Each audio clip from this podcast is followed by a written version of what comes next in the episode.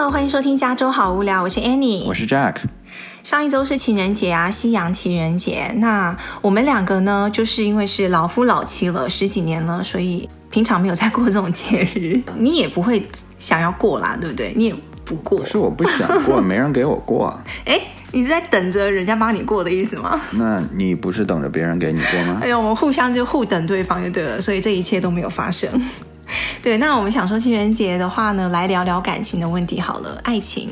那我上一次看到类似有在讨论渣男这个东西，是在那个 Netflix 那个 Crown 这个影集里面啊，因为现在播到第四季嘛，然后就播到那个戴安娜王妃嫁给那个查尔斯王子。有人看这部剧，或者是有了解那个历史的话，就知道那个查尔斯王子呢，其实是一直喜欢着他现任的老婆卡蜜拉。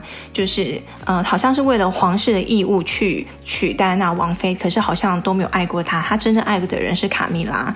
那那个时候在婚姻里面呢，卡蜜拉就被当做小三，然后查尔斯王子呢，就有人有一派的人呢就说他是渣男，有一派的人就觉得，其实，在三个人三角关系里面，不被爱的人才是小三。然后查尔斯王子也有他自己为难的地方啊，他只是呃要 fulfill 他皇室的义务啊，不得已。要娶戴安娜王妃啊，然后等等等等，各派声音都有。那要先回答查尔斯王子是不是渣男这个问题之前，就要先回答什么是渣男，什么样的男生是渣男？那你不是渣男啦，但是我请你来帮男生，就是全体男生来回答一下，你男生的立场，你觉得什么样的人会被叫做是渣男呢？嗯，我觉得可能就是那种见异思迁的，就喜新厌旧的，见一个爱一个的那种，就会叫渣男吧。哦，或者是在关系里面有出轨了。嗯，我觉得这个可以。你犹豫什么？你犹豫什么？刚刚没有，我觉得出轨，你你这些都要重新定义，你都很严，来啊来啊，你定义啊，你想怎么定义？就是像比如皇室那种，我非常理解。哦，你就说他自己本身有那个义务要，好像以前我们有的时候古代，对，就很多时候你作为皇室，你身不由己，嗯，你就想像我从小跟我妈看琼瑶长大，我看到很多那种像以前那种什么。呃，联姻啊，或者是就是要把公主嫁到外族去，但是公主可能在国内已经有一个相好了，对不对？然后她被迫香妃吗？还 是反正类似啊，就是就是以前那种公主要被被迫嫁到外面去联姻，对不对？对，那你说这种情况下，那那她算不算渣女呢？对不对？哎，哦，那同时反过来，哦、对，那同时反过来，一个男生他如果为了皇室或者为了自己的什么地位什么，他一定要去跟某个人结婚，一定要娶一个人。可是心里有别人没有行动的话，好像又是另外一个，好像又是另外一个话题嘞。但是查尔斯王子好像是。他在婚姻里面，可是又跑出去跟卡米拉乱搞啊！我个人是认为啦，你真正对得起自己良心，好好的去认真对待你的那一段爱情。在我这里，你就不算是一个完全的渣男。哦，你完了，你这样子会很多辩论。因为渣男也可以说，我对我的正宫也很很用心对待啊，我也是对他是真心的呀，对不对？我对对得起我的养良心啊，我只是同时又喜欢另外一个或好几个，或者是同时。我觉得要分，因为有的男生他就是一个多情种子，你知道吗？就是他可以同时爱很多人。风流种子。对，我知道我说这句话一定会有人骂我，但是我可以理解，就是。就是一个人，他可能真的很全心全意爱自己的老婆，对不对？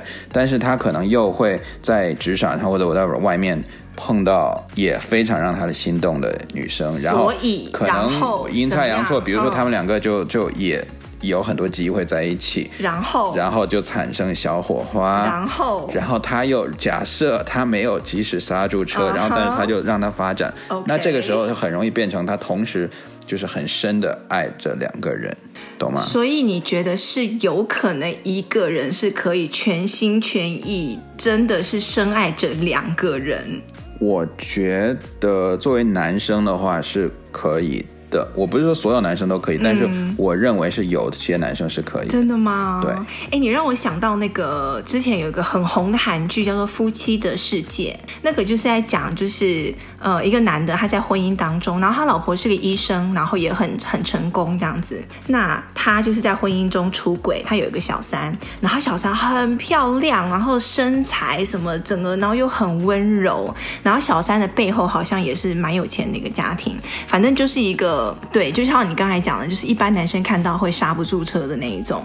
然后他在剧里面，其中有一段，他就说：“我真的是，我真的控制不了我自己，我真的两个都喜欢，我真的你要我选择哪一个或放弃哪一个，我真的做不到。”所以那个时候我就。真的想了一下，说真的是有这种情形发生吼，可是我又不能去可怜他，嗯、你知道吗？对，我觉得毕竟你要回，你要想想婚姻这种制度，毕竟就是最近多少一两两两三百年才来的一种制度。这个东西其实，在生物学是对男生有点不公平。哦，你完了，你完了，你现在又要搞到是不是？我搞生物学这个没有完呢？为 为什么生物学？你完，你现在又要开启另外一个话题，就是人类到底适不适合婚姻，uh huh. 或是单一对一的婚姻？对啊。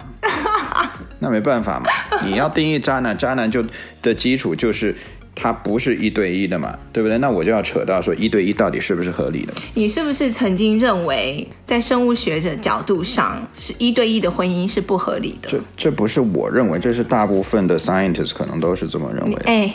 你你这样子会招来多少？然后 scientist 说没有啊，我没有这样说啊。不是，婚姻是制度哎，这是人造的制度，啊、这 nature 是没有这个道德法律，嗯，所以你就是要站在就是反正男生就是要多播种就对了。就是我、就是、我我不是说以我们现在社会的这这种形式来来讲，我是说就此光从 nature 来讲的话。雄性 supposedly 是要多撒多撒种，来、嗯、来保护它，来保证它自己的繁衍嘛，这些东西。对，但是那人呢？你可以说跟其他动物不同，因为我们有法律、有社会、什么道德这些发展过来，所以你可以说，那现在道德制约我们说要一夫一妻。可是你同样也知道，这个社会不是单一的社会，有多元的社会，而且现在很多。变性的或者是不同性别的，那你说他们要怎么样？你怎么去显示他们？嗯，而且你不要忘记，古代的是那种都有正房跟小妾若干的，对不对？是啊，所以你只能说现在的渣男只是不能被现在的社会所接受，嗯、跟现在的世道是有点形象是不符的。就现在的渣男放到两百年前，他就是不是渣男。对啊，他绝对不是渣男，他可能还是人家都会说很很专情哎。比如说你你只是同时爱着两个女生，他可能还觉得哎你还蛮不错的，比谁谁谁谁家的那种三妻四妾的要好啊。嗯，反正我我个人定义渣就是喜新厌旧了，就真的就是你可能我今天跟这个人在一起。三个月、六个月，然后我又跑去跟另外一个人在一起，我觉得这个才在我这边才叫渣。可是你说你男女朋友的时候，你你有一动一派的行动，然后你步入婚姻，就是另外一个层次的。责任啦，比如说你有婚姻了，你有小孩了，然后有两方的家庭了，就是你整个责任跟义务又是不一样的，对不对？对。那你老婆势必你们有小孩了，对不对？你老婆她会跟你一起承担这个家庭的责任，她会跟你一起赚钱，背跟你一起背房贷，帮你生小孩，帮你身材走形，帮你处理家里的家务，家里就一大堆狗屁叨叨的事情。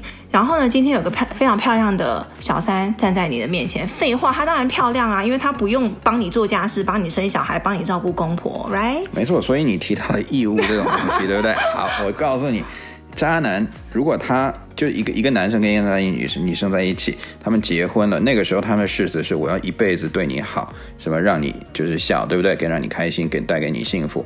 好，那所以这是那个男生的义务。如果我觉得他可以在满足他这个义务的情况下，他还可以跟别的女生在一起的话，那 go ahead。但是你不可能，这个几乎是不可能发生的，因为其中有一个就是老婆就会说哦，我看到你跟别的女生在一起，我会伤心，我会难过，对不对？可是他藏。很好呢。如果他真的能藏到很好，然后永远不被这个老婆发现的话，那其实我觉得他就不算渣。但是，但是，广大的女性捶你一拳。等一下，等一下，捶再一拳。哎，听我说完。但是他一般的我们是不相信他能藏藏到就是一辈子嘛，对不对？所以有一天一定会那个。比就是然后东窗事发，对，然后这个时候让老婆伤心，所以基于这个，他就没办法满足他这个义务，那 therefore 他就是渣男。所以你的意思就是不被发现就好了嘛？你可以保证你一辈子不被发现，那你就 OK。哦，你这个真的是再一拳。真的是，而且我刚才说的就是啊，小三他的他没有任何的责任，没有任何的义务，他跟你在一起，他只要保证对你温柔就好，对你好就好，你开心就好。对男生来讲，这真的很难抗拒，对不对？有一个女生让你哦，去他那边没有烦恼，只有开心，然后漂漂亮亮的这样子，所以可是你要想想，那站在男生角度，男生的。一些需求是什么，对不对？他一个是传宗接代嘛，对不对？另外一个就是就是要自己 kimochi 嘛，对不对？心情也要好嘛，好不管是什么精神上的、肉体上的什么，全部就就是要好嘛，对不对？嗯、那老婆。她可以帮助传宗接代，嗯，right，嗯，但是她可以像你说的，可能有的些人传宗接代完了以后，他身材就走样了，可能脾气也变了。那这个时候是不是老婆也没办法满足另外哪一些 responsibility 了？那老婆的那个需求呢？哎，如果像像我这样，我也是在工作，我也在赚钱，你身材走样，或者你怎么样怎么样，那那我为什么我不会去出轨呢？哎，我们来讲。对，这就是另外一个话题。为什么男生就比较容容易出轨呢？女生大部分就是看看韩剧啊，然后意淫一下，然后自己幻想一下，他不会真的去付出行动。怎么样？没话说了吧？不是啊，那那我不知道啊。你又没有那个什么科学数据啊？我看到的数据是女生出轨比男生还要多。你你拿给我看看。那你拿给我数据看，有没有社会学的或者是研究这方面的听众？拜托。对，可是不知道为什么，就是我们听到的大部分都是男生。例子，因为女生藏的比较好哦，更有心机，更更细心，是吗？嗯，或者是比如说，很多时候男生在外面工作到很晚，或者男生可能神经大条一点，对不对？那女生可能出轨比较难发现。而且讲到出轨，就很容易又要扯到另外一个永恒的。一个辩题就是你比较不能接受心灵出轨，还是比较不能接受肉体出轨？你本人是这个很难哎，这个硬要选一个的话，硬要选我会不能接受心灵出轨。那我说的是彻底的出轨啊，我不是说要稍微有点喜欢那个人或者怎样的。哦，就是说如果我今天真的爱上另外一个人了，对，我宁愿你，所以我今天可以。我宁愿你跟某个人，比如一时糊涂一夜情，发生了一夜情，而我不要说你突然有一天告诉我，我真的爱上一个人，因为你爱上一个人，那个是等于是永久的，或者是很长一段时间，是一个非常重大的改变。你只是身体出轨，那就是一次，你可能有一次喝了酒，或者某一次荷尔蒙不对，你做了一个错误的决定。嗯，这样讲，我我可能也是比较更不能接受心灵出轨，就是你的心已经是。在另外一个人身上了，就是爱上别人。那你刚才说心灵出轨要你爱上一个人才叫心灵出轨嘛？那所以我们平常讲的什么开小差啊，或者是男生跑去看 A 片啊，这就不算，对不对？看 A 片，拜托了，那 那每个人都出轨了。太频繁，就是心已经不在老婆身上。那也每个人都出轨了。没有啊，你怎么这样说？你说每个人都心都不在老婆身上了吗？没有啊，你说。你的意思，你在你刚你在跟我暗示什么？没有没有。还有刚才男生就是很容易就是嗯，看到外面漂漂亮亮的女生，然后就会经不住诱惑。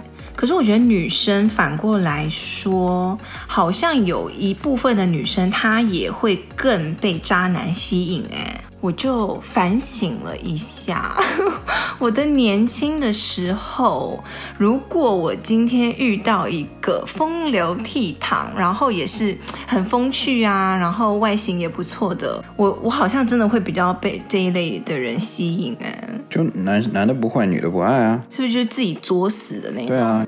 就是真心对你们好的男生，你们不珍惜，你们去喜欢那个可能花花的、帅帅的，然后对我们有一点征服感的感觉，就是你，我就是要证明我有，我，我可以让你只爱我一个人。我觉得没有，你那不是让他只爱你一个人，是让他花更多心思在你身上。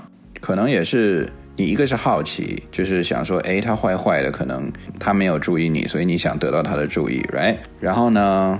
第二就是可能在其他女生当中，你觉得说，哎，我有点像攀比的这么一个对心情。对，我可以想象，现这个是超级有快感的一件事情，就是你发现他其实很多个女生 date 的情况下，可能不是正式交往。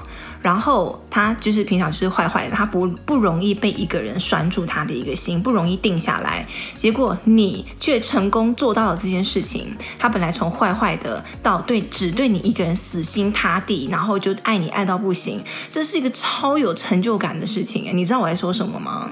就是从女生的角度来讲。我知道。然后这个也让我想到，就是在一个职场上或者一个 group 里面，怎么样去吸引女生的注意力。职场对，为什么？什么意思？就是很多时候，尤其在这边的那种西谷工程师啊，就是本来公司里面女生就少嘛，对，啊、对不对？那会写程序的女生就更少。但是比如说公司里面来了，比如说三个妹子，OK，那你怎么去吸引这三个妹子的注意力？你是要挑其中一个，然后就去追求他吗？哎，你很坏耶！你你怎么这样？不是我我我不是说我我做过我知道你要说什么干什么？你是不是想要撒网，然后让三个都对你有兴趣？这这不是我说，这是就是这么样做的。谁谁谁做谁？Who？就是。所以你就是想要引起大家就是因为用你刚才的对，用你刚才的理论，嗯、就是你要当做一个，也不是说坏男孩，就是说你要对三个都放点那种暗示，right？、Uh huh. 让他分别觉得，就是每一个女生都会觉得说，哎，好像。是不是对我有意思？而且要引起他们竞争的那种意识。对，先发现哎，他是不是对我有意思？然后发现哎，他其实对另外两个也也，或是另外两个对他有意思，就对那个男的。啊、嗯，那也呀，反正就就是这样子，然后来。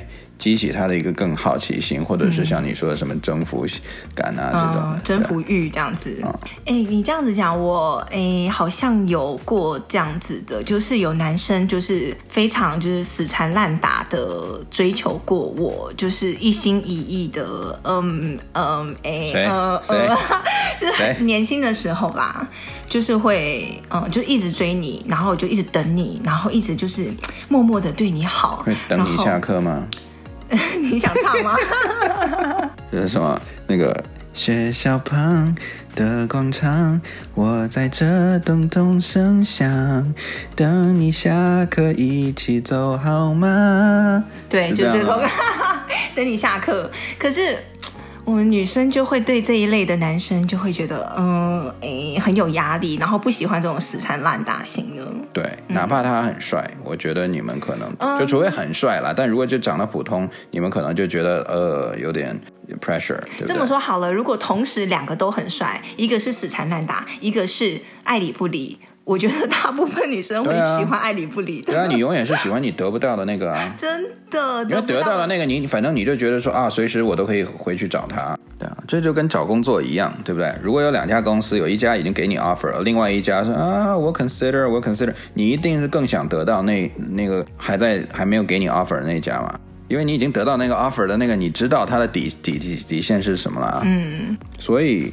经常那种坏坏的男生啊，他们都会说就是暗送秋波，就谁都去那种撩一下，对，撩一下，撩一下，嗯、所以就现在很多就是撩妹啊。对啊，你们真的很糟糕哎。这种东西也是你们惯出来的，就把你们之前那一辈就把你们惯出来了。我们又怎么了？又是我们就，就对你好，你不珍惜，非要去追那个撩你撩你，然后 撩一下就跑，撩一下就跑。对啊，所以现在就你知道就那种什么劣币驱逐良币。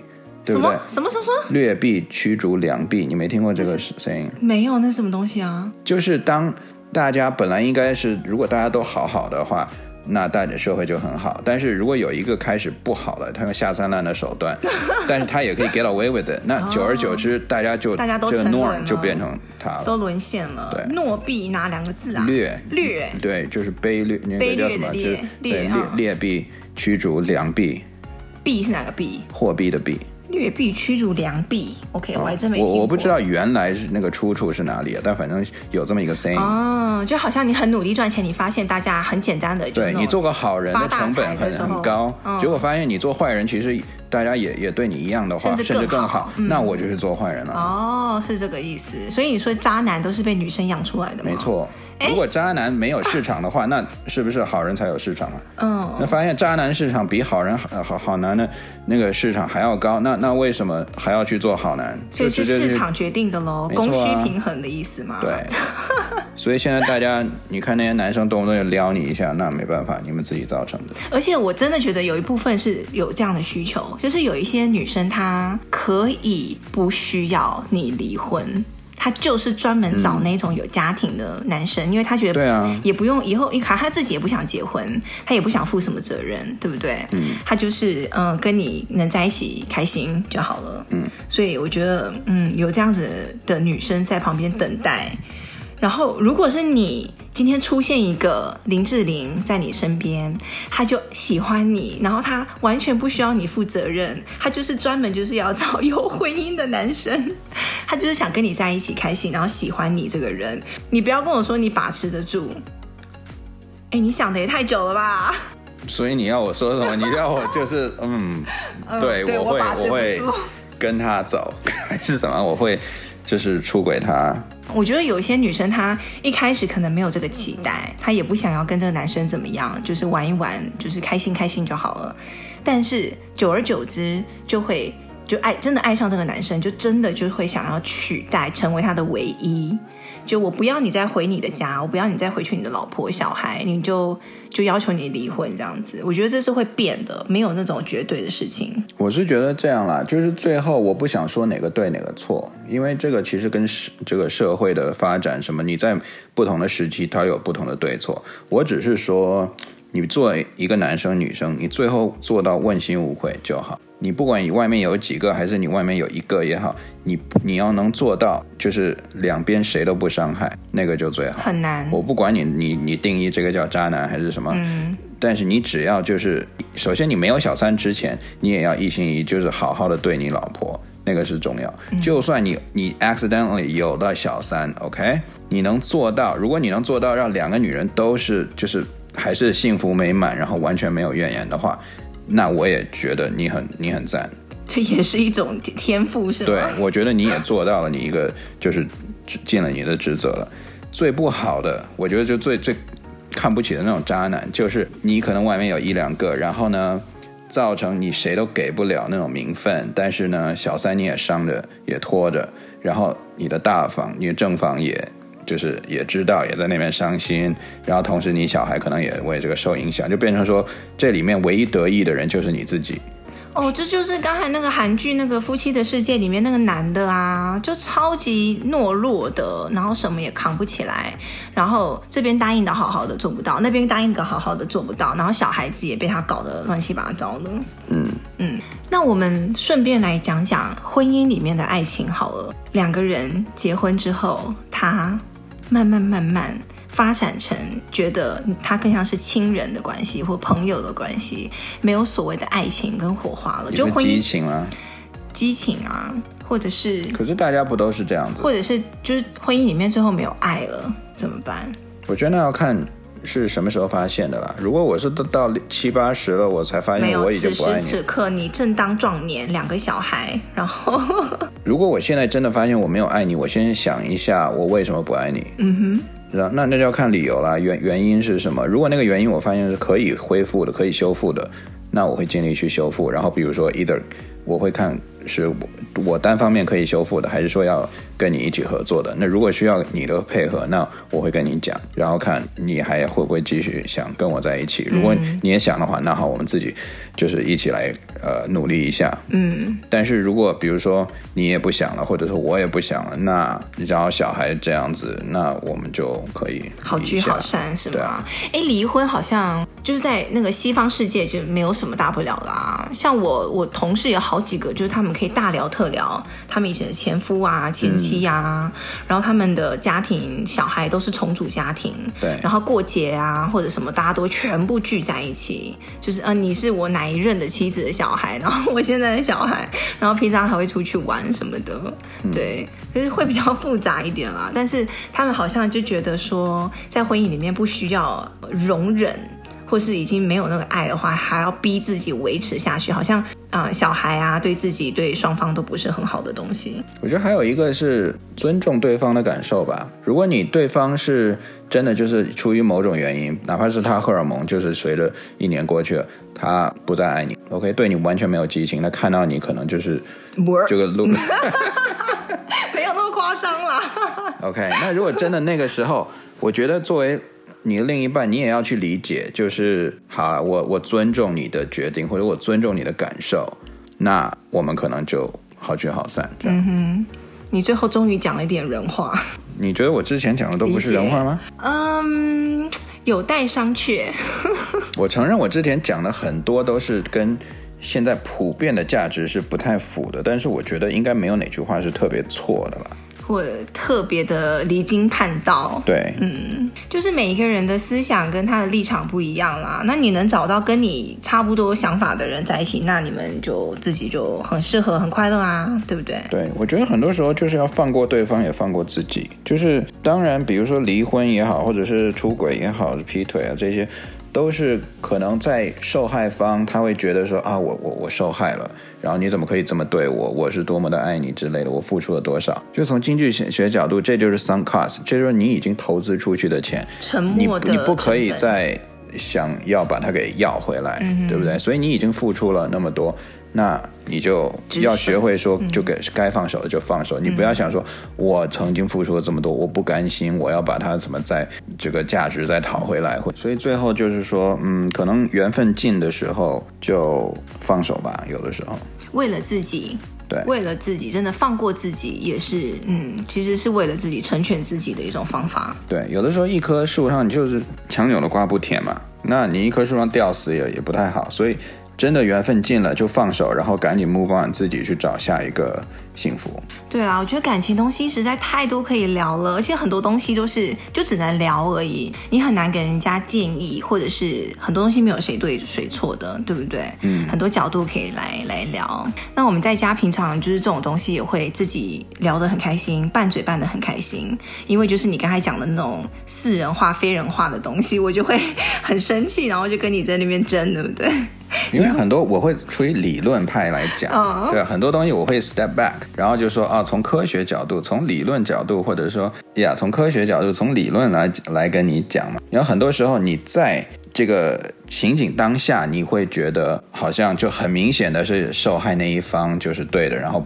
加害那一方就是错的，但很多时候这一个巴掌拍不响的。你要想说加障害那一方，他可能也不是坏人，他怎么走到这一步的？他为什么做了他的选择？Right？可能你要。对，不是不是非黑即白的，again，很多事情都是这样子，对不对？嗯。好，那今天就聊到这里喽，下一次有机会再继续，嗯，聊这些感情的东西。那如果你喜欢我们的节目的话呢，记得在我们的 Apple Podcast 上面给我们的评分或留言，或者是在节目介绍里面有一个连接，你可以点进去就可以跟我们留言喽。那我们就下一次再见，拜拜，拜拜。